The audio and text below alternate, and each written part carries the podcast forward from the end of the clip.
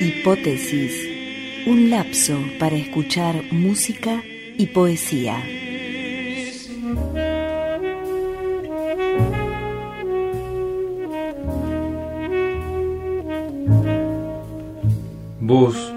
Que leíste a Dante en fascículos, te dejaste llevar por esos dibujitos a los que llaman miniaturas iluminadas y te tragaste todo, todo de pe a pa. Pero es mentira.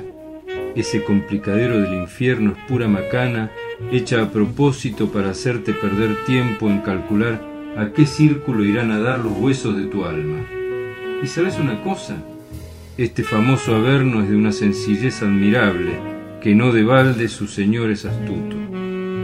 Llegas ahí y te dicen, sos, libre, anda y haz lo que te dé la gana.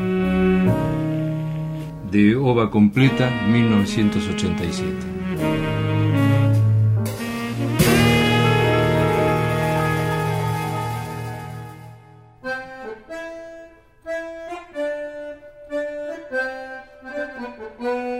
La poesía se prueba con la poesía, escribió Susana Tenón.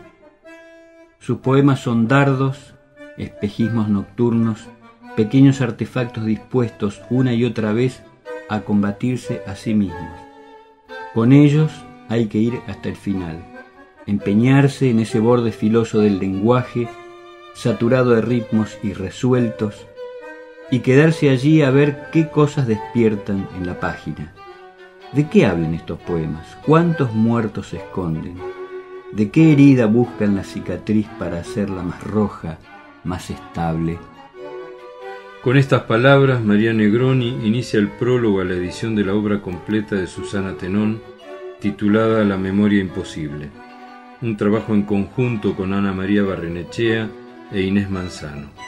Tenón, sigue diciendo Negroni, que vivió entre 1935 y 1991 y que es una poeta indispensable en el siglo XX de la literatura argentina, es también una poeta huérfana y sigilosa.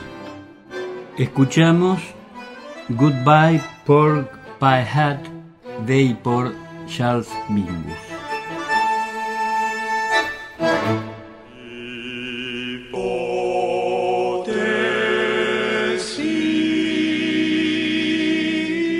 Hipótesis. Conducido por Guillermo Inda y Gerardo Burton. Producido en Radio Universidad Calf.